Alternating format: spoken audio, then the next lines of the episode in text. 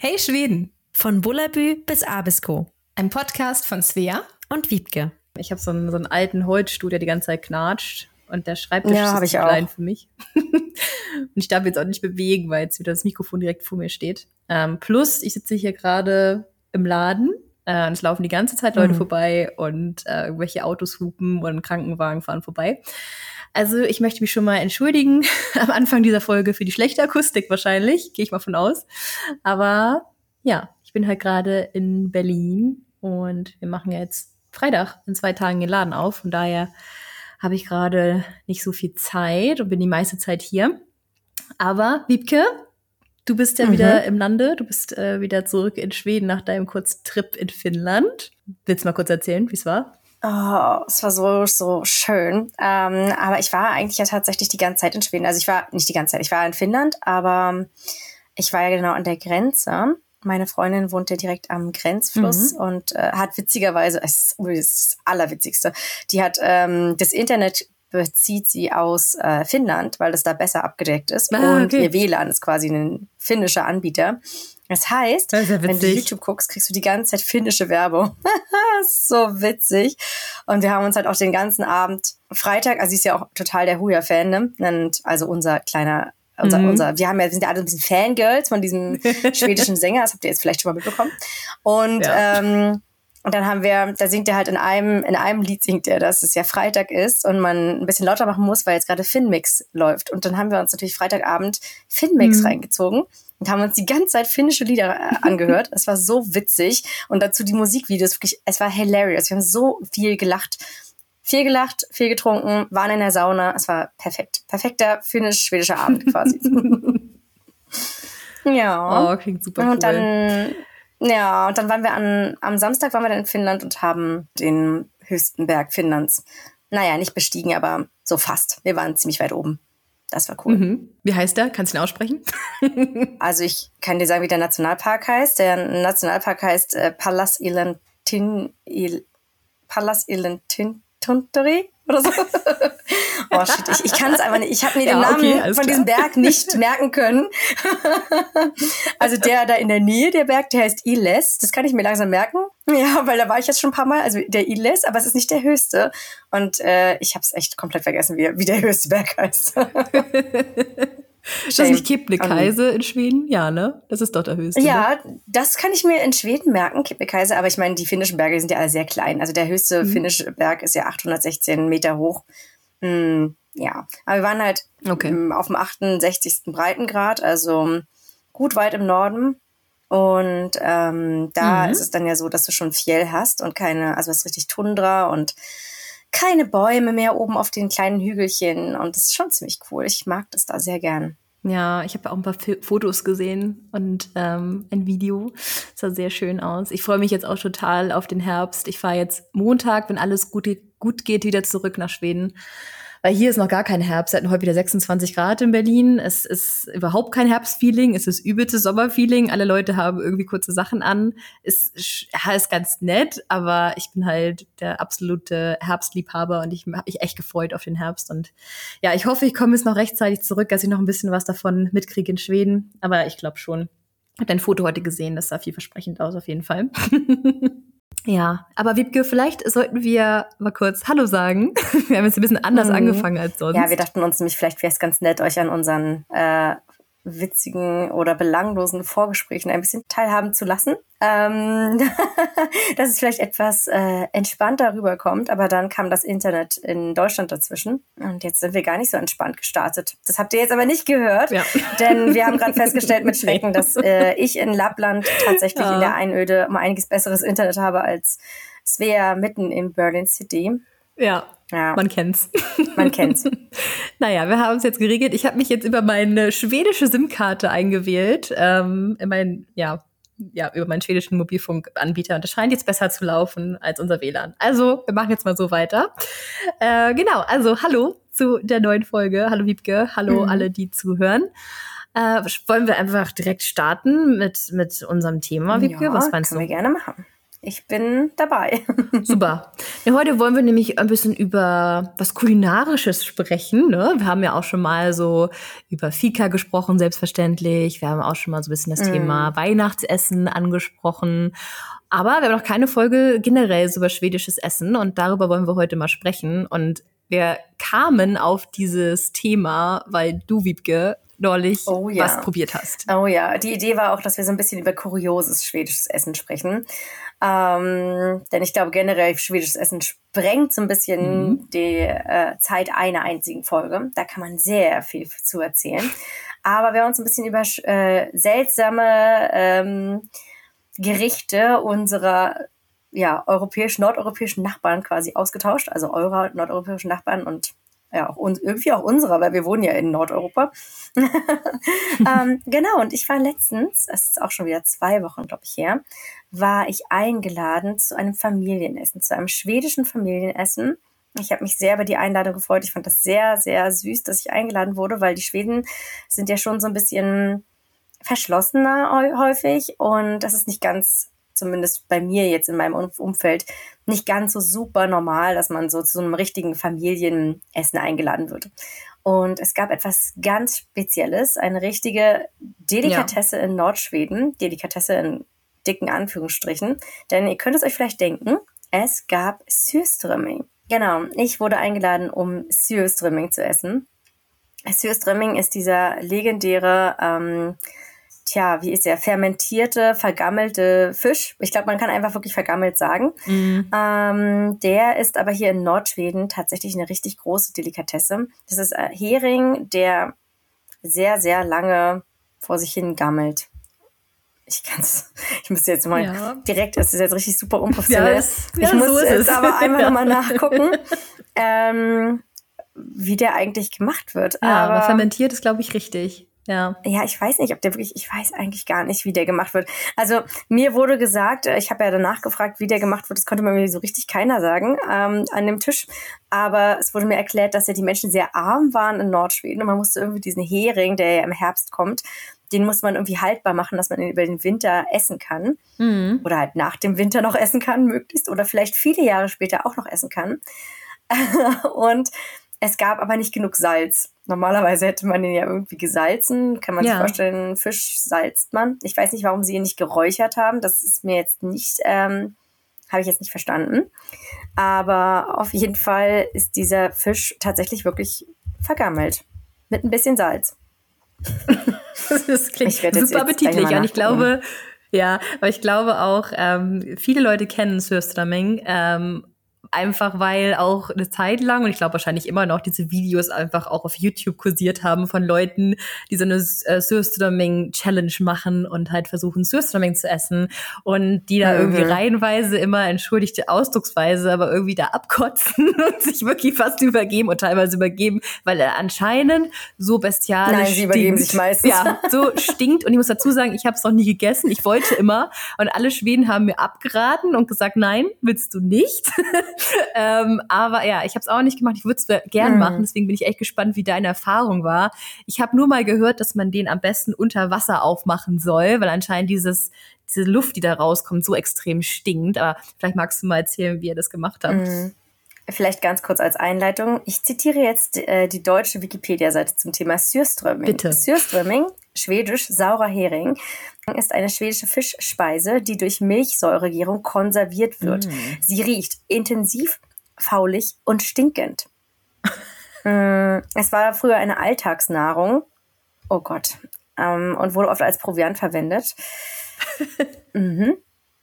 Also es ist tatsächlich eine Spezialität der norländischen Küste, also da, wo ich hier auch lebe. Und ähm, etwa einen, einen Monat bevor die Sürströmming-Premiere ist, gibt es einen Verkaufsstart.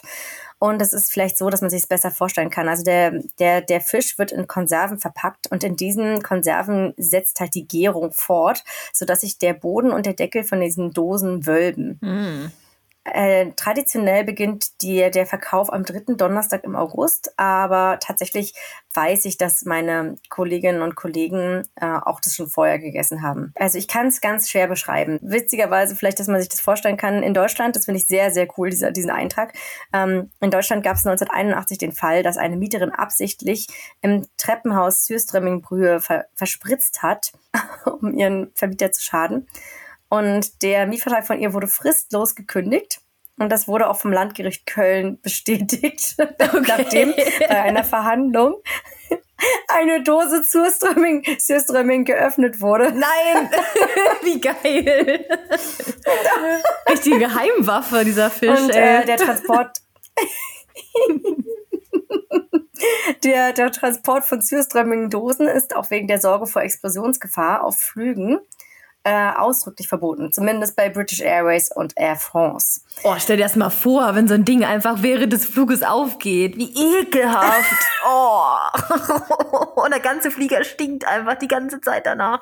Ja, lieber nicht, wirklich. Lieber nicht mitnehmen in Handgepäck oder überhaupt, überhaupt gar nicht mitnehmen aus Schweden mm. vielleicht. vielleicht im eigenen Auto. Nee, nee, lieber, lieber nicht mitnehmen.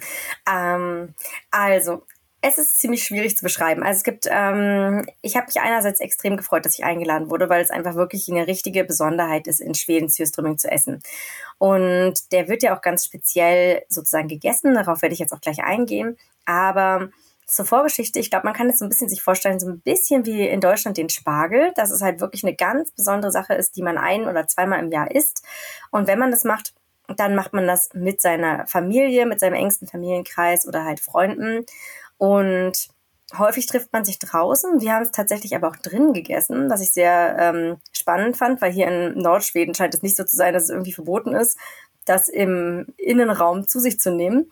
Denn es war ein gemieteter Raum. Du kennst doch hier in Schweden, weißt du doch, dass die Leute immer in solchen ja, Wohnungen halt so eine Art, also so ein Bostadsrett haben. Das heißt also, die mieten mhm. quasi eine Wohnung oder kaufen sich das Recht, in einer Wohnung zu leben, dass sie, die sie dann mieten, also weiterhin bezahlen. Und das ist dann meistens so eine Wohnungsvereinigung, vielleicht so Wohnungsgenossenschaft kann man so ein bisschen damit vergleichen. Mhm. Und die Leute haben dann meistens auch irgendwie so eine Art Lokal mit dabei.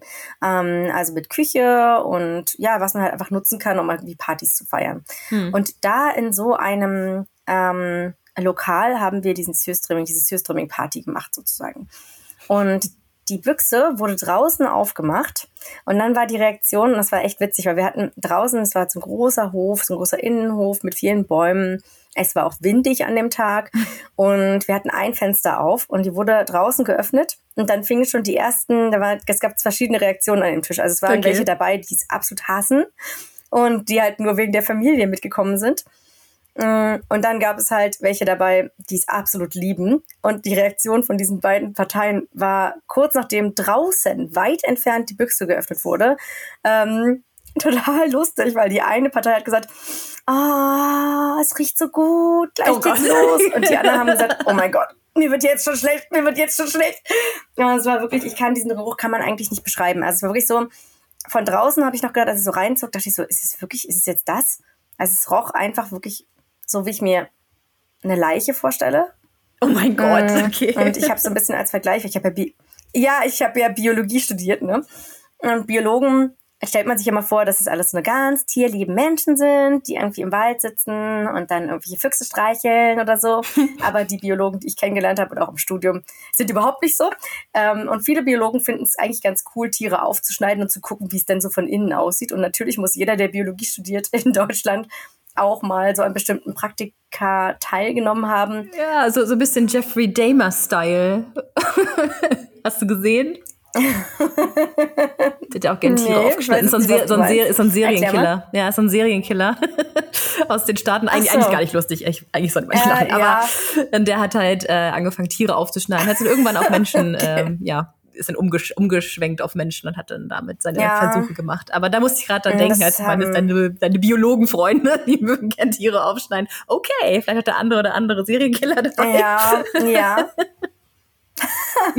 ja, tatsächlich ist es ja meistens so, dass Serienmörder mit sowas anfangen. Also das mhm. ist schon ja, auch ein Muster. Aber naja, sagen wir mal so, wir mussten halt auch Ratten sezieren. Und äh, dieser Geruch dieser Ratten, den werde ich in meinem ganzen Leben nie wieder loswerden, weil es einfach sehr, sehr intensiv riecht. Mm. Und daran, von der Intensität auf jeden Fall, hat mich dieser Geruch von diesem Fisch erinnert.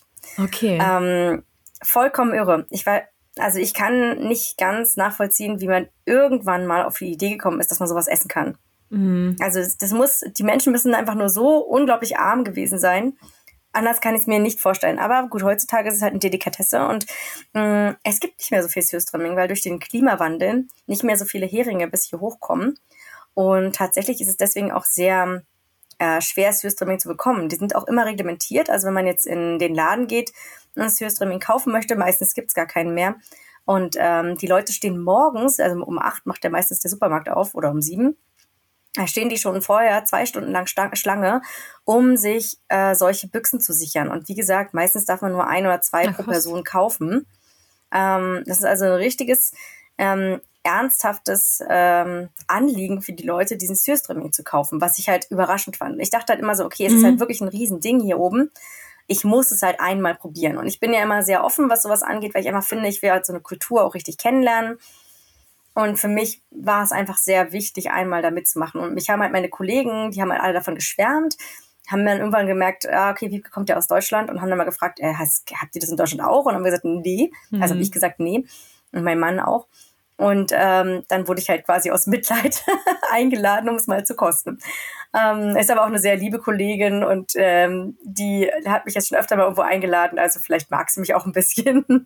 Vermutlich. ja, und im Nachhinein, als ich dann fertig war, haben mich alle gelobt. Es haben sogar alle geklatscht und haben gesagt, du bist wirklich eine starke, tapfere Frau. Aber erzähl mal bitte, wie ihr den gegessen habt, weil ich weiß auch, dass man den nicht einfach so isst. Also da wird er schon dann irgendwie zubereitet und dann kann ich mir eigentlich schon vorstellen, dass nee. er ganz gut schmeckt. So auf Schwarzbrot mit Zwiebeln, Kartoffeln habe ich gehört, so eine Butter, so eine Mischung. Wie habt ihr den gegessen? Genau, also Schwarzbrot ist schon mal auf jeden Fall total falsch. Es gibt ein spezielles Tünnenbrot, äh, was hier gegessen wird. Also es ist so ein weiches Brot, was ähm, traditionell richtig in so einem heißen Ofen halt hergestellt wird. Das haben wir auch schon ein paar Mal gebacken. Ähm, mhm. Wenn wir hoffentlich in der Weihnachtszeit auch wieder machen. Da gibt's ja hier überall in den Dörfern noch diese kleinen Bäckerstüger ja. sozusagen, wo man noch ähm, selbst, ja, ja, wo man halt selbst hingehen kann und selbst diesen heißen Ofen, also diesen ganz alten Steinofen anheizen muss, stundenlang. Und irgendwann sind die Steine so heiß, dass man dieses Tünnenbrot darauf legen kann.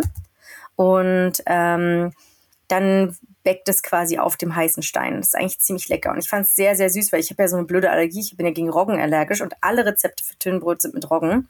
Ja. Aber meine Kollegin hat extra für mich dann extra Tünnenbrot gebacken. Das war richtig süß, ähm, was ich essen konnte. Hat sich super viel Mühe gegeben. Und dann ist es halt so, dass du diesen Fisch nimmst, aber du hast dieses Tünnenbrot und ähm, auf das Tünnenbrot machst du dann Kartoffeln, dann mhm. äh, Gretfiel, nicht ja, Gretfiel heißt es, ne? Also, oder halt ja. Creme, so eine Art Creme fraiche, sag ich mal. Frische, frische rote Zwiebeln.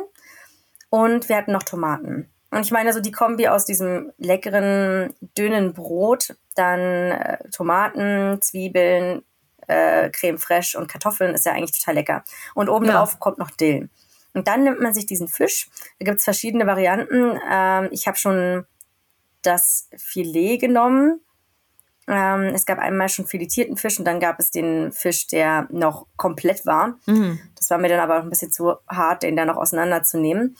ähm, und man muss einfach sagen, je näher einem dieser Fisch kommt, desto mehr stinkt er auch. mhm. ähm, ja, und dann macht man sich den Fisch ganz klein und macht den sozusagen so eine Art Brei aus okay. diesem Fisch und macht sich den auf diese, auf dieses Brot oben rauf. Und dann isst man das Brot mit, wie gesagt, frischem Dill, Dill noch oben drüber gestreut. Und mich hat der Geschmack von diesem Fisch sehr, sehr überrascht, weil es hat überhaupt nichts mehr mit Fisch zu tun. Okay. Ich würde es eigentlich wirklich beschreiben, also ich musste, als ich es gegessen habe, total an irgendeinen ganz extremen französischen Käse denken. Also es hat gar nichts mit Fisch ah, zu tun. Okay. Es ist sowieso salzig, also schon salzig, aber so, wenn du dir jetzt mhm. vorstellst, so ein richtig, richtig doller, stinkender französischer Käse, der so irgendeinem Brie oder so, weißt du, der so richtig schön. So ein Gorgonzola oder so vielleicht? Mm, ja, nee, eher noch so in Richtung Brie, weißt du, so, ein, so eine ganz so, so ein Weichkäse. Und aber jetzt die Frage aller Fragen, Wiebke, hat es dir denn geschmeckt? Also ich muss ehrlich sagen, es ist ein bisschen neutral. Also ich ähm, fand es eigentlich gar nicht schlecht vom Geschmack, aber dieser Geruch hat mich tatsächlich einfach ähm, doch gestört und ich bin äh, immer wieder, habe ich so einen leichten Würgereiz gehabt und ich fand, das war halt okay. einfach so ein bisschen störend, wenn man was essen möchte und die ganze Zeit denkt, okay, also dein Körper wehrt sich dagegen, es zu essen.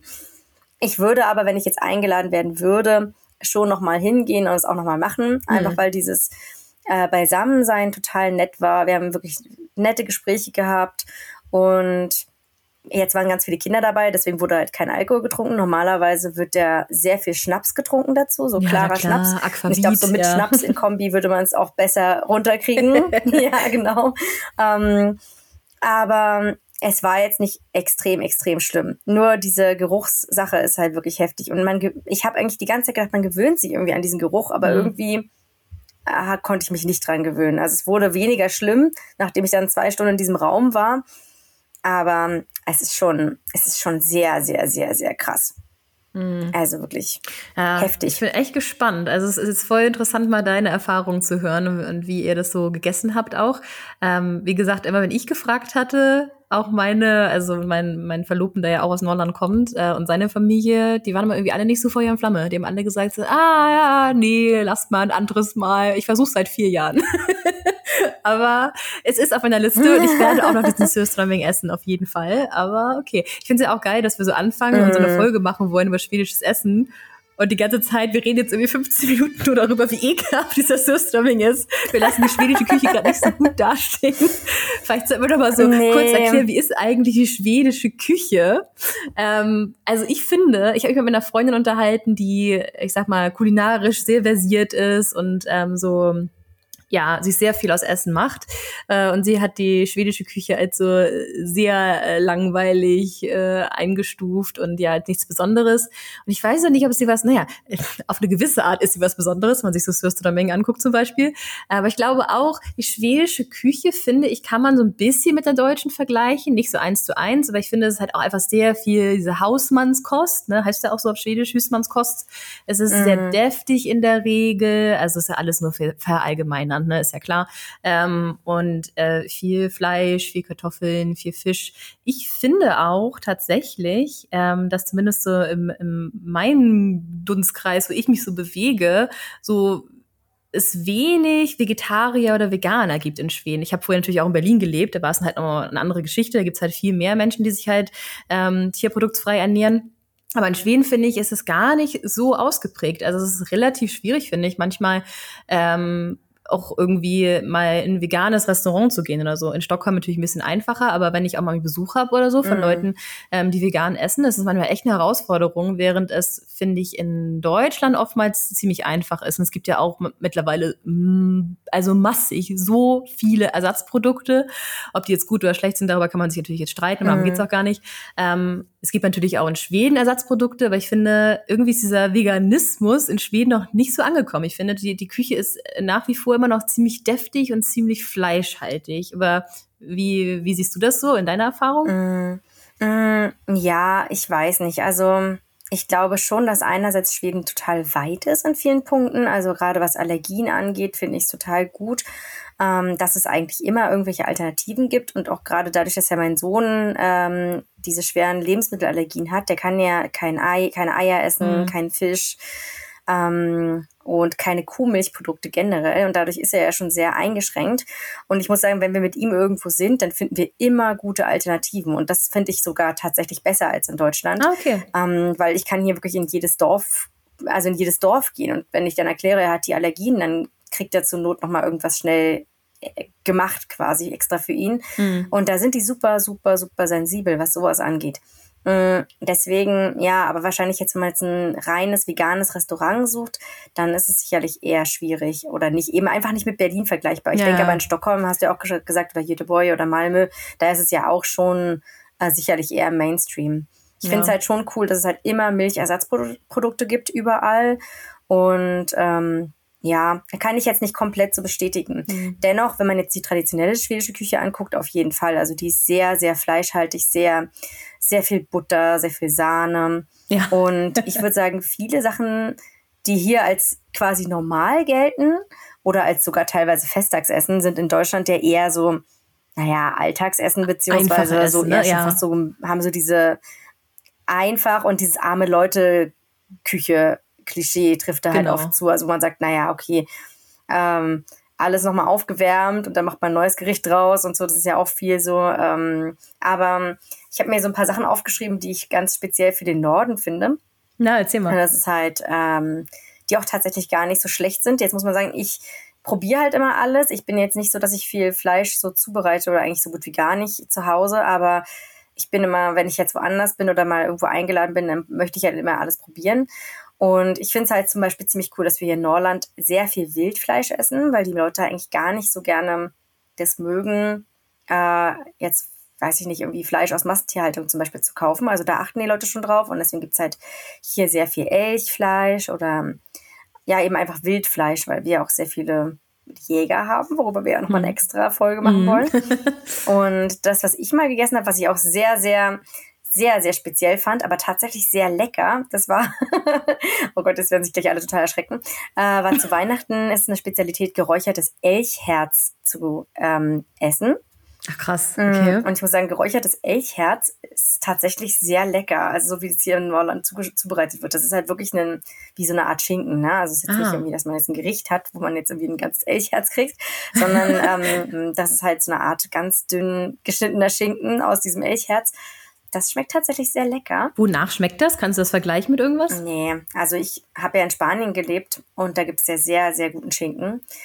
Ähm, und da gab es auch einen Rinderschinken, den man nicht irgendwie sonst wo zu kaufen bekommt. Und daran hat es mich ein bisschen erinnert. Also halt sehr dunkles Fleisch und ja, das Tier hat halt die ganze Zeit draußen gelebt, nicht irgendwo eingesperrt.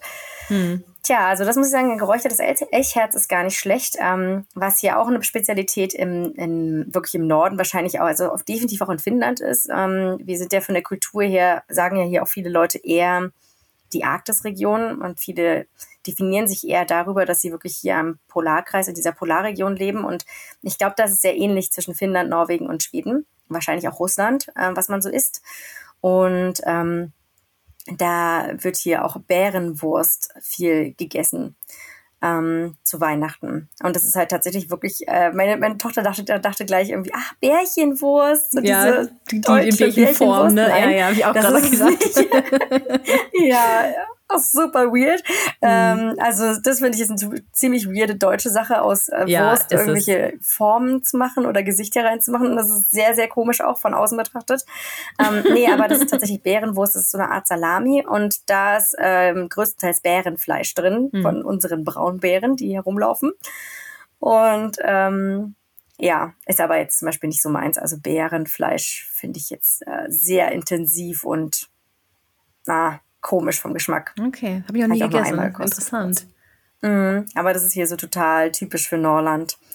Ähm, was hier auch sehr beliebt ist in Nordschweden, aber vielleicht auch im Rest von Schweden, das musst du mir mal sagen, ist diese Falukorv. Mhm. Oh ja, überall, die gibt's auch glaube in ich. allen Varianten. Ja. Ist so wie die deutsche, ja, die deutsche, die deutsche Jagdwurst, sag ich mal, die man so in so einem orangen, Mhm. in so einer orangen Verpackung kaufen kann. Genau. Und äh, diese Falukorv, der- also die gibt's wirklich in allen Variationen. Und die wird ständig überall gegessen. Da gibt's so eine Art Gulasch mit. Mhm. Äh, ja, ich weiß Spaghetti? nicht, in Pastasauce. Ja, also was so ein Essen ist, als ich überlegt habe, so was so irgendwie typisch schwedisches Essen für mich ist, äh, ist mir sofort Falukorv Spaghetti eingefallen. Also ich kann immer nur davon sprechen, so was ich halt erlebt habe Mhm. und was halt mein Freund immer so gekocht hat und was er aus seiner Familie mitgebracht hat. Und äh, es gibt relativ oft Falukorv Spaghetti bei uns und das ist halt wirklich wie eben schon meinten, einfach ein relativ einfaches Essen. Es ist einfach Spaghetti, das ist meistens irgendwie Butter, Ketchup und Falukorv. Also es klingt jetzt nicht so besonders, aber es ist irgendwie so ein, so ein, Mhm. so ein Standardessen in Schweden, was, glaube ich, ganz viele kennen. Ähm, und äh, ja, also das kann ich bestätigen, diese Falukorv Mhm. gibt es auch überall. Und eine Sache wollte ich noch dazu sagen, ähm, ich, vielleicht kommst du dazu auch noch, ich weiß es nicht, weil das kenne ich eigentlich auch nur aus Norland, äh, sind äh, Parisade. Ähm, und das ist eines meiner absoluten Mhm. schwedischen Lieblingsessen. Und es wird eben auch aus so einer großen Falukorv geschnitten. Also es ist das gleiche Fleisch, meiner Meinung nach, aber die hat einen richtig großen Durchmesser. Die anderen sind halt so, weiß weiß ich, fünf Mhm. Zentimeter vielleicht im Durchmesser, so die, die Standard-Falukorv. Ähm, und äh, diese, die für Paris da genommen wird, ist halt ziemlich groß, so dass wenn du die durchschneidest, du quasi so ein, ja, so, ein, so, ein, so eine Burgerfleischscheibe hast. Teller. Und so wird's auch gegessen. So, ja, genau, richtiger Teller. So, Ja. äh, und das wird halt gegessen wie ein Burger. Da hast du halt Brot, da kannst du halt Ketchup, Senf, was auch immer du möchtest drauf machen, Zwiebeln, geröstete Zwiebeln und Boston Gürka. Ich find's lustig, dass sie die Boston Gürka nennen, also Boston Gurke. Es ist einfach nur diese, ja, eingelegten Essiggurken, ne, so klein geschnitten, so Spreewaldgurken. Ähm, das machst du auch noch mit drauf und das ist eins meiner absoluten Lieblingsessen in Schweden. Und der Witz ist, ich habe das versucht, woanders in Schweden zu bekommen. Ähm, und ich habe es weder in der Stockholmer Region noch in der Värmland-Region äh, gefunden oder auf Leute getroffen oder ich bin auf Leute getroffen, die das kannten. Selbst also Schweden schauen mich an und sagen, Pariser, was, was ist das? Und dann erkläre ich denen das und so, ah, nee, keine Ahnung, was das ist. Das scheint wirklich auch sehr au- aus, aus Norland zu kommen. Aber da kennt es irgendwie jeder, habe ich das Gefühl. Das ist so ein typisches Mhm. auch so ein Outdoor-Essen, was man irgendwie Ja, ja, draußen ja. grillt. Ja, total geil. Aber äh, erzähl weiter, was, was hast du noch auf deiner Genau, Liste? generell Wurst, Wurst grillen, also das finde ich auch ganz schräg, dass eben äh, ganz oft wird eben einfach diese Falukorf gekauft und dann geht man raus, macht ein Feuer irgendwo und dann Ja. legt man die halt auf den Grill oder halt einfach auf den Stock, man spießt die auf den Stock und hält die übers Feuer und das sind dann halt auch einfach so, ne, dass man einfach diese geschnittene runde Scheibe der Wurst dann übers Feuer hält, ist auch sehr witzig. Ja. Ähm, ganz, ganz typisch. Und was man da drauf isst, ähm, das finde ich auch sehr speziell, ist so eine Gürk-Mayonnaise. Kennst du das? Ich habe es Nee. vergessen, wie der, das ist auch in so einer Tube. Mhm. Und das ist, ähm, das sind diese, dass du es halt mitnehmen kannst. Ne? Das sind diese, diese Spreewaldgurken klein gehackt in Mayonnaise. Oh mein Gott. In einer Tube. Klingt aber geil. Und das machst du dir dann drauf. Es ist, oh, es ist, ja, ich weiß nicht. ich weiß, ich finde, es ist auch so ein, so ein, so ein Schwangerschaftsessen irgendwie. Ja, stimmt schon. Aber Wiebke, wo du gerade diese Tuben ansprichst, ne? Also ich merke schon, diese Folge hat irgendwie null Struktur, aber ihr kennt uns. Ist Mhm. egal. aber ich dachte auch gerade so, also ich glaube, alle Leute, die mal in Schweden zu Besuch waren, äh, standen wahrscheinlich in einem Supermarkt schon mal vor, diese, vor diesem riesigen Tubenregal. Und ich finde es auch so lustig als Deutsche, also mir das anzugucken. Wir haben ja auch Sachen in Tuben, so ist es nicht. Aber du kriegst halt ja Käse in allen Variationen in Tuben ähm, und teilweise halt so Kombinationen mit so Käsen und Käse und Bacon aus einer Tube und ja anscheinend Mayonnaise und, und Gurke aus einer Tube. Es gibt irgendwie auch so ähm, Käse mit auch so eine ganz komische Kombination mit Pilzen, glaube ich, mit Cantarella vielleicht, also mit äh, Pfifferlingen. Es gibt so, auch. es, genau, Es mit gibt Kantarelle. alles. Ja, Ja, es gibt so komische Kombinationen. Also das Witzigste, was ich mal gesehen habe in der Tube, ist dann zur Weihnachtszeit. Das ist Blauschimmelkäse ja. mit ähm, Apfel-Zimt-Geschmack. Ja, und das isst du dann auf den ähm, auf den Lebkuchen isst du das. Das wird auf Lebkuchen drauf gemacht. Das ist total abgefahren. Genau, das packst du auf Schmeckt Lebkuchen. aber genau. gut. Ich habe es gegessen. Ich mag es tatsächlich ganz gerne. No, ich weiß nicht. Also mein Papa, der mag ja diese Tuben auch und der holt sich dann auch immer sowas. Dann gibt's irgendwelche äh, Schmelzkäse mit, ich habe glaube ich mal Bacon und Krabben Ja, für ihn stimmt. gekauft. Gibt's- Da hab hat ich- hab ich auch mal gekostet, Also ja. Käse, Bacon, Krabben. Aber alles, ja. Ich weiß immer nicht, wer sich das alles ausdenkt. Ich denke mir auch, da sitzt so ein Team von Entwicklern, von Produktentwicklern irgendwo, so irgendwelche Schweden. Ich, ich stelle mir so richtig schwedisch aussehende Leute vor, die da so am runden Tisch sitzen und sagen so, so, Leute, was können wir Mhm. noch alles in eine Tube quetschen? So in etwa stelle ich mir das vor. Aber es ist so lustig. Und wenn ihr nicht Was wisst, können worüber wir sprechen, geht mal bitte in den Supermarkt nächstes Mal, wenn ihr in Schweden seid und schaut euch mal dieses Tubenregal an. Das ist so witzig. Und ich habe das Gefühl, das ist auch so ein Running Gag bei den Mhm. schwedischen Auswanderern. Ich habe das Gefühl, das ist, zeigt auch jeder mal in seiner Story hier und da, weil es einfach so Mhm. kurios ist. Ja, die Tuben, das, das, das lieben Das sie. ist sehr ja. kurios. Und apropos, apropos Tuben, da fällt mir auch ein, der schwedische Kaviar. Jetzt denkt man ja bei Kaviar auch immer an was ganz Spezielles.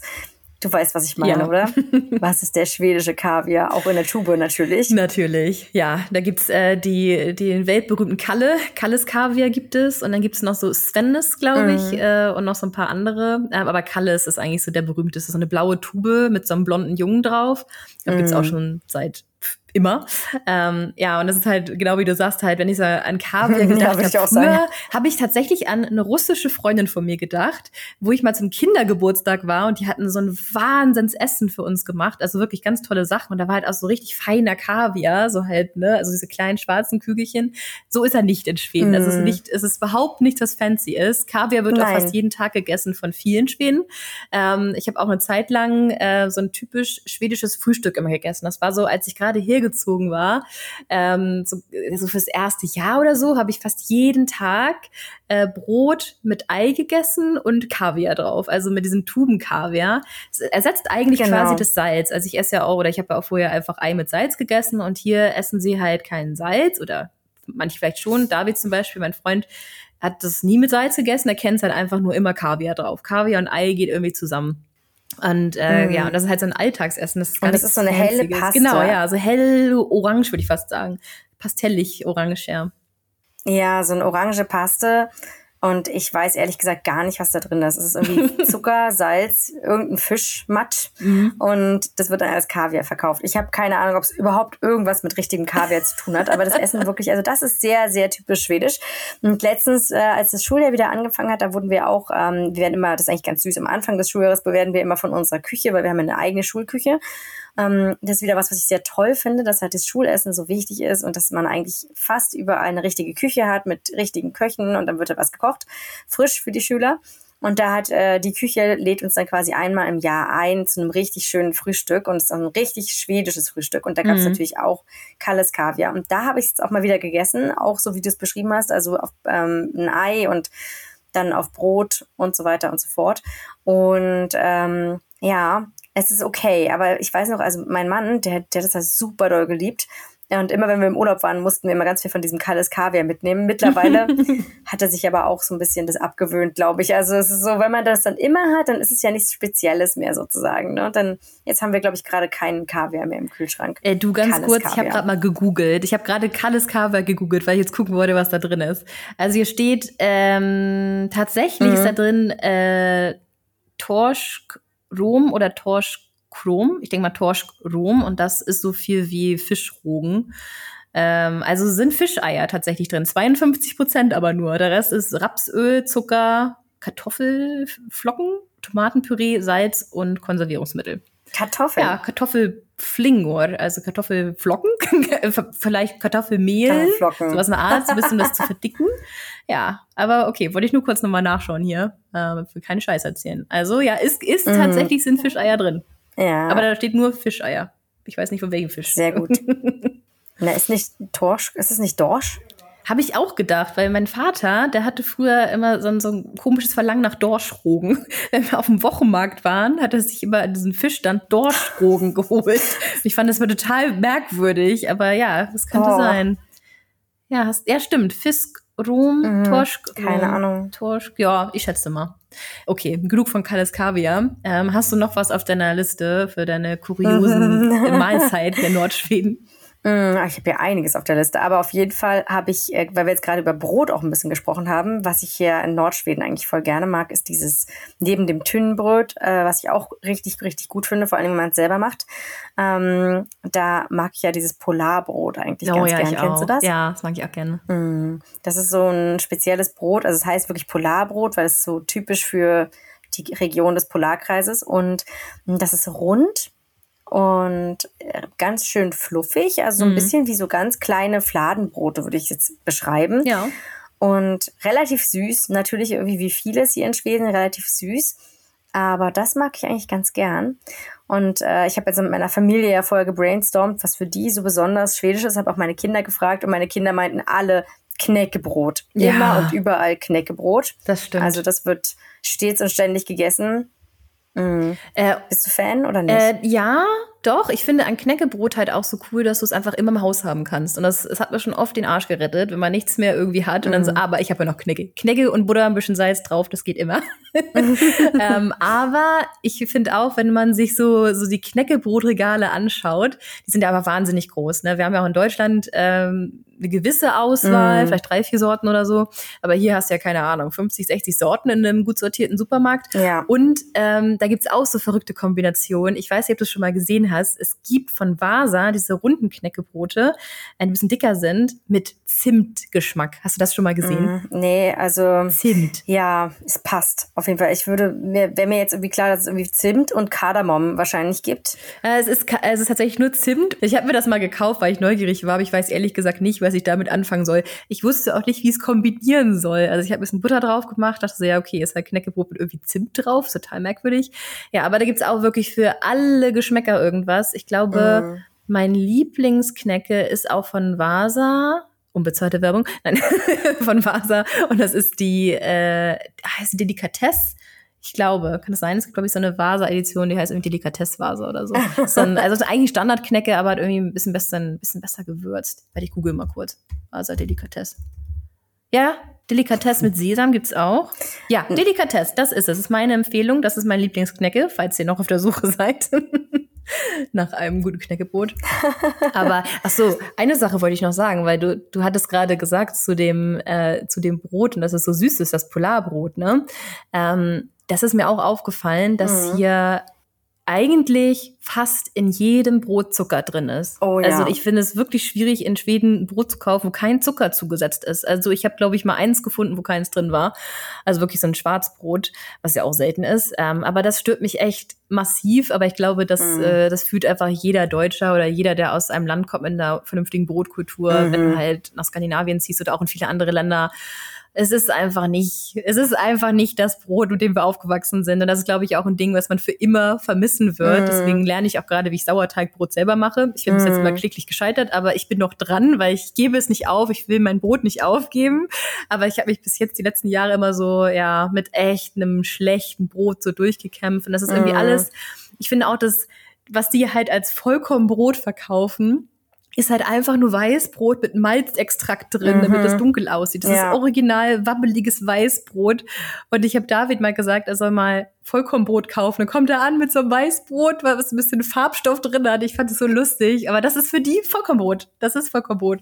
Mhm. Ja. Aber es ist echt krass. Überall ja. ist Zucker drin. Das, ist, das ja. finde ich nicht so nee. cool. Also, nee, nee, das ist echt ein bisschen anstrengend mit dem äh, Zucker. Also, ja, und auch generell die Brotkultur. Es gibt halt einfach keine Brotkultur, das muss man leider einfach ja, so sagen. Ja, Obwohl ich ja jetzt ähm, einen tollen Bäcker in, in Piteå gefunden habe, wo es ganz tolles Brot gibt. Oh, ich mich so, es, es war so toll letztens. Mhm, auch ganz tolles Sauerteigbrot, aber da sind auch viele, die da arbeiten, sind Deutsche und ich bin mir relativ sicher, dass dieses Brotrezept auch ein deutsches Brotrezept mm. ist. Ähm, weil einfach, es hat mich sehr an ein gutes, relativ gutes deutsches Brot erinnert. Aber wenn ihr, mal, wenn ihr hier oben in Nordland wohnt, dann fahrt mal nach Piteå. Ähm, da gibt's einen tollen Bäcker. Das kann ich empfehlen. Es lohnt sich für mich auch mal anderthalb Stunden mit dem Auto zu fahren. Okay. Einfach weil, ähm, ja, weil ich das Brot so vermisse. Mhm. Verlinken wir mal vielleicht. Ja. Es gibt auch bei uns ähm, in Karlstar, also ich muss da auch fairerweise sagen, also jetzt, ich rede jetzt vom Supermarkt in der Regel, dass da halt, äh, ja, eigentlich gibt's da kein vernünftiges Brot, meiner Meinung nach oder unserer Meinung nach. Aber es gibt auch hier und da gibt's Bäckereien, wie du auch schon gesagt hast, Wiebke, die dann halbwegs vernünftiges Brot haben und so eine gibt's auch in Karlstar. Ähm, die heißt Artisan Bread, glaube ich, heißt es. Die haben auch ein echt gutes Sauerteigbrot. Aber das sind auch immer gleich so richtig teuer, ne? Weil das dann was ganz Besonderes ist. Also es ist wirklich teuer. Da bezahlt man dann um, umgerechnet, ja, da bezahlt man umgerechnet dann schon so sieben, acht Euro für so ein Leibbrot. Also das ist schon ganz schön heftig, aber es lohnt sich dann mal auf jeden Fall, das zu machen und da mal hinzufahren. Ich bin auch, ich habe auch schon versucht, mit Sauerteig zu backen. Wir haben es äh, immer wieder versucht und tatsächlich ist es bei uns nicht geglückt, aber es passt auch tatsächlich nicht in meinen Alltag rein. Also es ist so viel Arbeit meiner Meinung nach und ähm, da habe ich nicht die Zeit für, noch extra das zu machen. Bei uns hat sich dahin entwickelt, dass wir tatsächlich sehr, sehr wenig Brot essen, also so gut wie gar nicht mehr äh, einfach weil wir das schwedische Brot nicht mögen. Und wir haben uns auch so ein bisschen angepasst, la langsam an diese schwedische Mahlzeitkultur. Dazu kann man ja vielleicht was sagen, das ist nicht ganz interessant. Ähm, in Schweden isst man ja ganz andere Mahlzeiten als in Deutschland ich weiß überhaupt nicht, wie die Schweden das machen, dass sie alle so, also oder nicht alle, aber viele relativ schlank sind. Mm, Denn es wird aber so meiner Meinung nach sehr, sehr viel gegessen. Also der Tag beginnt mit äh, Frühkost natürlich, dann gibt es vormittags irgendeine Art Fika, dann gibt es ähm, ein sehr frühes Mittagessen um meistens zwischen elf und zwölf. Also meine, meine Tochter isst in der Schule um 10.30 Uhr Mittagessen. Oh, ich verstehe es nicht ganz, aber gut. ähm, da bin ich gerade mal so auf Frühstücksniveau ja. oft. Also ich bin, ich esse eigentlich nicht so gerne morgens Frühstück. Ähm, ja, und dann gibt's äh, also ein frühes Mittagessen. Da gibt es eigentlich immer bei uns in der Schule Salatbuffet, dann was Warmes zu essen und alle essen dann Brot. Also da essen alle noch zu ihrem mm. großen Teller mit warmem Essen und dann noch Salat. Essen alle Schüler noch Brot, halt Knäckebrot ja. hauptsächlich, ähm, mit viel Butter drauf. Ähm, und dann gibt es natürlich Fika nachmittags, klar, natürlich. ganz wichtig. Ähm, dann gibt es um 17 Uhr ein warmes Abendbrot. Da ja. wird richtig gekocht, wie bei uns das Mittagessen. Und dann gibt es ja noch Quelsmat oder Quelsfika. Quelsfika, ja. Dann, wenn wir so Abendessen würden. Also vielleicht 19 Uhr, ja. Und ähm, ich habe halt eine schwedische Freundin letztens gefragt, weil wir haben uns über Essen unterhalten. Da habe ich sie wirklich gefragt, okay, wie, wie macht ihr das? Weil man hört das immer so. Mhm. Und dann hat sie genau das aufgezählt. Und dann hat sie gefragt, und wie ist es in Deutschland? Und dann habe ich gesagt, nein, in Deutschland gibt's Frühstück, Mittag und Abendbrot. Genau. Oder vielleicht Frühstück einen Apfel oder so. Morgens, morgens gibt's ja. Brot. Ja. Und genau, und dann gibt es halt zum Mittagessen warmes Essen. Und dann, das habe ich heute gerade heute in meiner Schule auch wieder als Thema gehabt, weil ging es um Kultur, Deutschland, Schweden, bla bla. Und ähm, meine Schüler konnten das nicht glauben. Meine Schüler waren so, wie, ihr esst doch gar nichts in Deutschland. Wie macht ihr das? Warum esst ihr denn nichts? Aber weißt du, Wiebke, das ist super lustig, dass du das ansprichst, äh, weil das ist auch so, ähm, wo wir am Thema so interkulturelle Beziehungen sind, auch tatsächlich so im Alltag zwischen David und mir. Das hat sich auch lange, es hat lange gedauert eigentlich, bis sich das so ein bisschen eingegroovt hat, sage ich mal mit uns, weil ich zum Beispiel, ich finde das total komisch, dass viele Schweden zweimal am Tag warm essen. Das geht mir irgendwie voll gegen Strich. Ich finde, einmal am Tag ist man mhm. warm. Und so viele sind es einfach gewohnt, dass man mittags warm ist und abends mhm. warm ist. So. Und ich bin halt eine typische Deutsche, die esse halt irgendwie immer Brot. Morgens Brot, abends Brot. Wenn ich zwischendurch Hunger habe, Stück Brot äh, und dann halt einmal am Tag warm. Und das ist halt entweder mittags oder abends. Manchmal esse ich auch nur Brot an den faulen Tagen, wo ich halt wirklich einfach immer Brot esse. Also ja, ich weiß. Und dann, und dann lebt man in einem Land, wo es kein fünftiges Brot gibt. Ne? Also ihr versteht den Struggle, glaube ich. Ähm, aber ähm, ja, das war bei David aus, der meinte so, ja, aber wir können doch nicht nur Brot essen. Er war so, oh, schon wieder Brot. Da müssen wir echt zweimal Brot essen am Tag, morgens und abends. Ja, und, äh, und ich fand es halt super komisch, irgendwie zweimal am Tag warm zu essen. Weil jetzt haben wir, haben wir so ein Mittelding gefunden. Ab und zu gibt's mal zwei warme Mahlzeiten. Ich esse immer nur so ein ganz kleines bisschen von der zweiten warmen Mahlzeit. Ich bin dann irgendwie aber auch satt. Also zweimal am Tag finde ich echt heftig. Und auch genau wie du sagst, wer hat denn die Zeit dazu, so viel zu kochen? also zwei Mahlzeiten am Tag. Ähm, und das mit dem mhm. Brot zu den anderen, also auch zu den warmen, äh, warmen Mahlzeiten kann ich auch bestätigen. Das fällt mir auch immer wieder auf. Ähm, und das war für mich auch so am Anfang, als ich mit David zusammengezogen bin, hat er immer noch zu jedem Mittagessen Brotkorb hingestellt und Butter. Und ich dachte so, hä? wirst du nicht satt? Also wir haben noch gerade gekocht ja, so. Ja. Und immer, also mindestens eine Scheibe ja. mit dick Butter. Und das ist halt oftmals entweder Brot oder Knäckebrot. Ähm, also wir haben auch oft dieses ganz dünne, große Knäckebrot weißt, was du so brechen kannst. Ähm, das ist bei uns meistens auf dem Tisch. Aber mm. ja, es ist, es ist tatsächlich so. Ich find's lustig, dass du das auch so erlebst. Also scheint ja nicht nur meinem Umfeld so zu sein. Ich glaube, man kann das schon so ein bisschen generalisieren. Das Witzige ist, was du gerade meinst, ne? das ist ähm, mit, dem, mit der Zeit, mit dem Kochen und wie viel Gedanken man sich machen muss. Das ist auch genau das, was meine schwedischen Bekannten dann immer sagen. Oh, das ist ja toll, wenn ihr Ferien habt, dann, dann kocht ihr nur einmal am Tag. Dann kocht ihr nur mittags. Mhm. Wenn die Kinder zu Hause sind, wie so, ja. Und ich so, ja, das ist so stressig. Sie müssen sich ja zwei Mahlzeiten am Tag überlegen, weil die Kinder essen ja nicht zweimal das Gleiche. Meine Kinder sind das ja gewöhnt, ne? weil wenn was übrig bleibt vom Mittagessen, ja, ja dann machen wir es nochmal abends warm. warm. Klar, ja. Aber das Abendessen ist quasi nicht irgendwie nicht irgendwie so die Hauptmahlzeit des Tages. Ich finde das total lustig. Liebke. Und auch typisch schwedisch ist für mich, dass man irgendwie seine, ja. Entschuldigung, ich bin, ich glaube, wir sind gerade einer Sache auf der Spur. Wir hatten doch eben am Anfang gesagt, dass das schwedische Essen oft vielleicht eher ein bisschen einfacher ist. Aber jetzt haben wir auch die Erklärung dafür. Es muss halt auch irgendwie einfaches Essen sein. Sowas wie Falukorb Spaghetti, damit du dich auch zweimal am Tag dahin stellst und das kochst. Also du machst ja nicht zweimal am Tag sowas mega Aufwendiges. Vielleicht ist mhm. das ein Grund, warum es eher ein bisschen einfachere Gerichte sind, glaube ich. Vielleicht, ja. Kann sein.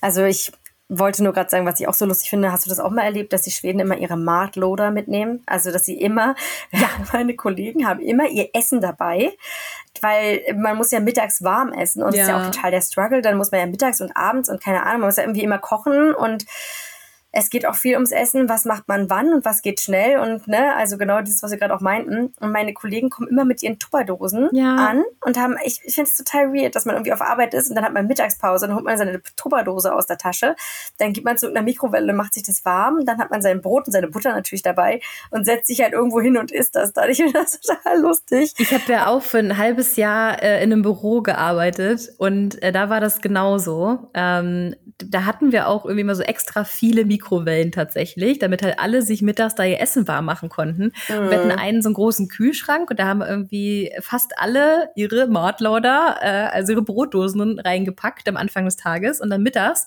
war richtig, also ähm, äh, war richtig viel los in der Küche. Ne? Da standen irgendwie 20 Leute in der Küche rum, die alle irgendwie gleichzeitig diese fünf, sechs Mikrowellen bedient haben. Ich finde so ja. lustig auch, dass einfach wirklich in vielen schwedischen Büros einfach extra viele Mikrowellen installiert werden, damit alle ihr Mittagessen aufwärmen können. Und da war dann eine richtige Schlange immer, ne? ne? Also jeder so drei, vier Minuten Mikrowellenzeit und dann der nächste. Mhm. Es, ist, es ist einfach lustig. Ja, es ist so. Mhm, auf jeden Fall. Ja. Naja, aber weißt du, was ich auch lustig finde, was auch typisch schwedisch ist? Darüber haben wir, glaube ich, auch schon mal geredet ja. ähm, in einer Folge. Es sind ja diese Tacos, ne? dass man am mhm. Freitag dann Tacos isst. Stimmt. Das machen ja ganz, ganz viele, wenn man Fredagsmüs hat. Und dann gibt es Tacos. Und was ich auch sehr witzig finde, ist, ähm, wenn man diese Tacos isst, ich finde, die haben nicht so viel mit mexikanischer Küche oft zu tun. Mhm. Ähm, denn da werden zum Beispiel, gibt es viele, die lieben es, ähm, Tacos mit Ananas zu essen. Also du hast da diese, diese Soße, diese Hackfleisch-Tomatensoße und dann machst du dir da Ananas oben drauf als Topping. Genauso wie Bananen. Und ich ja. weiß es auch deshalb, weil wir das in der Schule manchmal auch als Mittagessen haben. Und dann gibt es halt Leute, gibt es immer extra diese Toppings. Und da gibt es ganz viele Schüler, die lieben das, sich quasi da äh, diese, diese Hackfleischsoße raufzumachen, dann Guacamole und so, also Avocado-Creme. Und dann kommt oben drauf Ananas und Banane. Und das finde ich auch sehr, sehr weird. Aber ich glaube, die Schweden mögen es generell immer irgendwie ein bisschen süß. Also ja, und die mögen auch gerne Banane auf deftigen Sachen. Ich habe noch nie Tacos mit Banane oder Ananas gegessen, aber Hast du schon mal die typisch schwedische Pizza mit Bananen gegessen? Äh, nee, ich habe es gesehen, aber das war mir irgendwie zu, zu doll. Ich habe es getestet. uh, I took one for the team sozusagen. Ich habe die mal getestet, diese Pizza. Und ich muss sagen, ja, was soll ich sagen? Also sie hat mich jetzt nicht vor den Socken gehauen, ne? Aber sie war wirklich nicht schlecht. Ich glaube, so tendenziell die Leute, die auch Ananas auf Pizza tolerieren, so ich zum Beispiel, die könnten diese Bananenpizza mögen. Also ich würde mhm. mir jetzt nicht immer wieder bestellen, aber sie war nicht schlecht. Man muss sich drauf einlassen. Aber es gibt auch so ganz abgefahrene Kombinationen, glaube ich, so mit mhm. Banane und Hühnchen oder so. Ich weiß nicht, wie das mit Fleisch unbedingt jetzt mischen würde. Finde ich ein bisschen komisch, aber gut. Naja, aber Bananenpizza Ach. auch ein total schwedisches mhm. Ding. Super weird. ja. Und diese, diese Kombi aus süß und äh, deftig, die kennt man ja auch ein bisschen in Deutschland von Ikea, ne, von den Schöttbüller. Ja. Da wird ja auch immer äh, Lingonsylt, also Preiselbeermarmelade dazu gegessen. Mhm. Und das gibt's ganz, ganz oft bei uns, auch in der, in der Schule dann. Ne? Also da gibt's immer irgendein Fleischgericht und manchmal auch so eine Art Gulasch und immer ganz viel Marmelade. Und die Kinder, die hauen sich da wirklich genauso viel Marmelade rauf, wie sie halt Schöttbuller oder halt ähm, Gulasch dann auf ihrem Teller haben. Das ist ja auch ganz heftig, die Kombination. Und eine Kombination, die ich auch schon ganz oft hier gesehen habe und die, an die ich auch nicht ganz rankomme, ist so gekochter Fisch mit Käse. Mhm. Kennst du das? Nee. Ganz viel so eine, wir haben immer ganz viele Fischgerichte, da ist der Fisch ist irgendwie immer gekocht in Sahne-Käsesoße. Okay. Könnte ich mir fast ganz geil vorstellen, wenn das so ein, so ein fettiger Fisch ist. Ja, finden viele, glaube ich, bei uns auch ziemlich gut. Und dann gibt es noch die Kombination von Tacos und Fisch, das ist dann Taco-Fisk. Darauf stehen wir uns irgendwie ganz viele. Also ist dann quasi dann überbackener Käsesoßen, Fisch mit Tacos oben drüber gekrümelt. Also diese okay. Chips, weißt du? Wow, okay. Das, das, ja, ja, was stimmt. Ja, ja das, das habe ich auch wow. schon mal gehabt. Ja. Doch, ich erinnere mich. Ja, ja, es war auch, es war auch in Norland natürlich. Ne? Also ich glaube, Norland ist so äh, die Hochburg für, für kurioses Essen in Schweden. Habe ich das Gefühl zumindest. Äh, und ja, was du, was du sagst mit hier, äh, was du sagtest mit Lingonsylt, ähm, das stimmt auch. Also ist mir aufgefallen, dass die total gerne Lingonsylt essen und das hat auch fast jeder Schwede im Kühlschrank stehen. Also wir haben es auch eigentlich immer da, weil man weiß ja nie. Mhm. Ähm, und was, was ich aber ganz geil finde, ist, äh, hast du mal Palt gegessen? Kommt auch aus Norland, also diese Knödel, sag ich mal, so mit Fleisch drin. Ja. Ähm, und dazu diese Preiselbeermarmelade. Halt mhm. so ein mhm. bisschen, ne? Also nicht so, also ich find's krass, dass du sagst, dass sie da so, so viel Marmelade nehmen, aber halt so ein bisschen Marmelade dazu finde ich sehr lecker. Mhm. Ähm, ist ja auch in äh, einem berühmten Huya-Song schon drüber gesungen worden. Ne? Das, äh, was sagt er noch? Er hat äh, Max ausprobiert, die Burgerkette, aber nicht so Gott zum Palt, nicht so gut wie Palt. Weißt du, worauf ich hinaus will? Nicht so gut wie Palt, ja. Ja, ja. ja. Also Palt, Palt lieben hier wirklich alle. Ist aber auch nicht so richtig meins. Das sind so eine Art Kartoffelklöße mit sehr viel Mehl. Also sind mhm. sehr mehlig, finde ich. Und die super, also für die meisten ist es ja super, super lecker, die Kartoffelklöße, wenn man die quasi einen Tag vorher schon gemacht hat, die dann klein zu schneiden und in Butter anzubraten. Ja, Ja, hat David auch schon gemacht. Das ist witzig, ey. Du erzählst immer so davon, als wenn du mit David zusammenlebst. er machte genau diese Sachen auch, ja. ah. Ja, nee, ich lebe halt nur in Norland. Ne? Aber generell, was mir halt generell, also generell, generell, generell und generell aufgefallen ist, und ich glaub, generell, das ist mein Lieblingswort in ja. dieser Folge, ähm, und generell möchte ich noch sagen, nein, mir ist aufgefallen, dass die Schweden sehr gern äh, Milch trinken und generell Oh Gott, generell raus. Wiebke. Die sehr gerne Milch trinken. Wiebke, weißt du was? Wir müssen so ein, so ein Trinkspiel daraus machen. Jedes Mal, wenn Wiebke generell sagt, müsst ihr einen kurzen trinken. oh, okay. Dann wird es hier eine lustige Folge, du. Nee. Ähm, ich glaube auch. Kennst du diese Vielmilch? Auch, das ist auch so was typisch Schwedisches, ja. so eine saure Milch. Ja, äh, generell. ja, also ich habe sie nur ein paar Mal getrunken. Er ist ein bisschen wie soll man sagen, ist so ein bisschen wie Buttermilch, würde ich sagen, so in die Richtung, halt, wie du sagst, halt was, so eine saure Milch, joghurtiges Ding.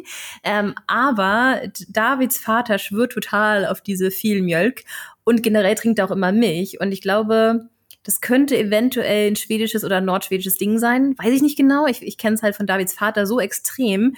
Ich frage mich immer, wie überlebt dieser Mann? Weil dieser Mann, der trinkt eigentlich nur Milch und viel Mjölk. Er trinkt überhaupt kein Wasser. Also äh, zu, auch zu jeder mhm. Mahlzeit trinkt er immer mhm. ein Glas Milch ja. und ich nehme immer Wasser und er immer so, willst immer. du nicht Milch trinken? Und ich so, nee, also ich möchte gerne Flüssigkeit zu mir nehmen, also ich möchte eigentlich gerne Wasser trinken. So, es ist halt dann irgendwie für ihn komisch, ja. dass ich viel Wasser trinke. ähm, genau, ja, aber genau. ich weiß es nicht. Also er, er, er läuft, er ernährt sich nur von Milch und von viel Milch. Ich weiß es nicht, wie er noch nicht verdurstet ist. Aber gut, das ist so meine Geschichte ja. zu viel Milch. Ich finde es witzig, weil ich habe gerade heute mit meinen Schülern einen Text gelesen in der neunten Klasse und dieser Text heißt So viel Milch wie nie zuvor, denn da beschreibt eine Deutsche ihr ähm, Austauschjahr in Schweden. Und die ist aber in der Nähe von Göteborg gewesen und ich weiß nicht, ob der Text jetzt fingiert ist. Wahrscheinlich ist es ein, ist ein einfacher Text geschrieben für Schüler. Es wird jetzt nicht, nicht richtig realistisch sein. Aber da geht es wirklich darum, dass die immer und überall Milch trinken, die Schweden. Und das kann ich definitiv äh, bestätigen. Beschwedigen. Dass die ähm, super, super gerne beschwedigen, ja, beschwedigen, dass sie sehr, sehr viel Milch trinken. Und äh, ich habe das heute meinen Schülern auch, die konnten das auch nicht glauben. Ich habe gesagt, ja, in Deutschland trinkt man nicht so viel Milch. Mhm. Und dann haben die mich gefragt, ja, was trinkst du denn dann? Ich so, auch, ich habe auch gesagt, na Wasser. Und die dann so, hä, wieso Wasser? Warum, oh. warum trinkst du keine Milch? Ich so, naja, äh, ich weiß nicht, ich weiß nicht. Keine Ahnung. Ich habe dann nur gesagt, in Deutschland trinken eher Kinder Milch vielleicht. Hm. Aber naja, ähm, ja, dann haben sie auch, aber dann haben sie gesagt, nö, also vor allem hier in Norland sind die Männer und die kleinen Jungs, sag ich mal, die 14, 15, 16-Jährigen, die sind ja schon richtige Männer, ne, ist ja klar. Mhm. Und die sind ja sehr auf ihre Männlichkeit bedacht und so richtig so mit, ne, ich habe fünf Schneemobile und ich habe mein EPA und mhm. ich höre nur solche Musik und keine Ahnung, ich bin so richtiger Kerl. Aber die trinken alle Milch. Mhm. Und ich finde das halt so lustig, weil ich glaube, in Deutschland wäre das jetzt nicht unbedingt das markante Zeichen für Männlichkeit, Männlichkeit dass man immer Milch überall Milch trinkt. Eher nicht, nee. Das fand ich so ein bisschen lustig. Das ist halt irgendwie, ja. Und die meinten dann so, ja, mein Papa, der trinkt auch immer Milch und keine Ahnung, alle trinken immer überall Milch. Also, das ist definitiv äh, ein Klischee, was, was, was ich bestätigen kann aus Schweden. Ja. Und zeitgleich, wie du schon sagtest, trinken sie aber auch, äh, gibt es auch viele Milchalternativen, also Milch in jeglicher Form. Also in Norland habe ich das Gefühl, da wird wirklich viel Kuhmilch getrunken, ganz klassisch. Ähm, aber so ich finde, also Oatly, ne, also die Firma Oatly, die halt diese Hafermilch herstellt, auch mhm. für E-Kaffee, ist ja so das, was, glaube ich, alle kennen, diese graue Packung. Das gibt's einfach überall in Schweden. Ich habe das Gefühl, dass es auch in vielen Cafés oder so einfach Standard ist, mhm. dass eigentlich immer zu E-Kaffee gegriffen wird, also zu der Hafermilch anstelle von Kuhmilch. Das finde ich eigentlich ganz cool, dass sie ähm, da eigentlich eigentlich immer auch Alternativen haben oder das fast normaler ist. Also wir trinken auch jetzt, mm. also ich, ich ernähre mich jetzt weder vegan oder vegetarisch. Ich äh, versuche mal wenig Tierprodukte zu konsumieren, aber ich lebe nicht vegan oder vegetarisch. Ähm, aber so diese, dieses E-Kaffee von Oatly, finde ich, es schmeckt so gut und es geht so gut auch zum Aufschäumen und so für einen Kaffee. Ähm, das haben wir irgendwie von Tag eins, seitdem ich hier mhm. gezogen bin, haben wir immer Oatly getrunken und ich habe noch nie Kuhmilch vermisst. Ich habe vor ein paar Tagen das erste Mal seit Jahren wieder richtige Kuhmilch getrunken, so weil nichts anderes im Kühlschrank war. Ich dachte, oh, so schmeckt Kuhmilch. Ich habe mich total an diese Hafermilch gewöhnt und ich mag die auch echt gerne. Ja, aber Milch. Milch ist mm. das Thema. Milch. Ja. Milch mögen sie. ja. Ich habe mir so gedacht, vielleicht könnten wir jetzt, also bei mir ist meine Liste jetzt äh, am Ende so langsam mit kuriosen Dingen. Und ich dachte mir, vielleicht könnte man ja die schwedische Küche noch ein bisschen retten. Okay. Bist du dabei? Mit guten Dingen, klar. ich überlege gerade, was okay. ich jetzt sagen soll. Nee, also mir ist aufgefallen, was ich, was ich wirklich in Schweden sehr schätze und was ich finde, mh, mm, was nicht so unbedingt überall auf der Welt so ist. Also ich finde, dass die Zutaten, die sie benutzen, trotz der einfachen Gerichte häufig sehr, sehr gut sind. Also gerade so dieses Wildfleisch, diese, diese, diese Zutaten, die halt wirklich hier oft aus Schweden kommen, halt die Pfifferlinge. Mhm, ne, das, das ist ja hier auch ganz doll beliebt, dass man halt Kantarelle hat. Die generell diese ganzen Pilze, also was wir hier alles für Pilze bei uns haben, also Birkenpilze oder halt Steinpilze, sind ja hier vollkommen normal, die wachsen ja überall. Und ähm, ich finde das schon cool, dass dieses Land schon sehr, sehr viele tolle Zutaten einfach bereithält. Also wenn man jetzt eben auch an die, an die gute Milch denkt von den Kühen, die halt immer draußen sind beispielsweise. Es gibt schon auch gute Käsesorten und ja, es wird ja auch sehr viel angebaut in Schweden. Also Schweden kann sich auch mal zu einem nicht komplett selbst äh, ernähren, leider heutzutage, weil es eben einfach zu unlukrativ ist. Aber bis vor 50 Jahren hat sich Schweden ja komplett selbst versorgt. Und das Land bietet ja auch viel. Also man kann sehr viel Landwirtschaft betreiben und es gibt gute Böden und es gibt unglaublich guten Lachs beispielsweise, ne? also den, der Fischbestand. Und diese ganzen einzelnen Zutaten, finde ich, haben schon eine sehr hohe Qualität. Und deswegen kann man auch diese einfachen Gerichte sehr lecker auch zubereiten. Und ich glaube, da ist man auch ähm, jetzt ein bisschen, teilweise ein bisschen verwöhnt. Also ich finde, da gibt es schon sehr gute Dinge, auch allein schon die Beeren, die man hier pflücken kann. Ne? Also jetzt nicht die Beeren, die man äh, ja, jagt, die sondern die Blaubeeren und die, die ganzen nee, die meine ich jetzt nicht. Ähm, aber halt die Blaubeeren und da die Jotron hier oben im Norden, diese leckeren verschiedenen ähm, Waldbeeren, die man so pflücken kann. Das ist echt schon toll, dass man so einfach in den Wald gehen kann und sich da ja. sein Mittagessen sammeln kann mit Pilzen und mit Beeren jetzt im Wald. Also im Herbst. Ja, da gebe ich dir recht. Ist schon ziemlich cool. Ja, das stimmt. Nee, das, ist, das hast du gut gerettet. Ja. Und dann überall die regionalen Unterschiede, die sind schon auch cool, dass die Schweden das auch feiern und versuchen so zu erhalten, ihre Esskultur. Also das, also es gibt schon Teile von guter Esskultur. Ja, und ich muss auch sagen, ähm, das sollte jetzt auch gar nicht, ich glaube von uns beiden auch am Anfang gar nicht abfällig klingen, dass die Gerichte einfach sind oder so, weil ich bin auf jeden Fall so ein Typ. Ähm, ich finde immer, einfach ist ganz oft sehr gut. Also ich bin jemand, der auch einfach super gerne einfach eine gute Kartoffel mit Butter und Salz isst. Oder wie gesagt, Knecke, Butter und Salz. Eigentlich Butter und Salz, das brauche ich in meinem Leben. so, also einfache Gerichte mag ich tatsächlich sehr gerne. Also mm. ich, ich kann auch gutes Essen wertschätzen, Wiebke. Ich denke da an unsere Tour ins Moorland, als wir draußen unter diesem Eichenbaum saßen, dieses unglaublich mm. leckere Essen hatten.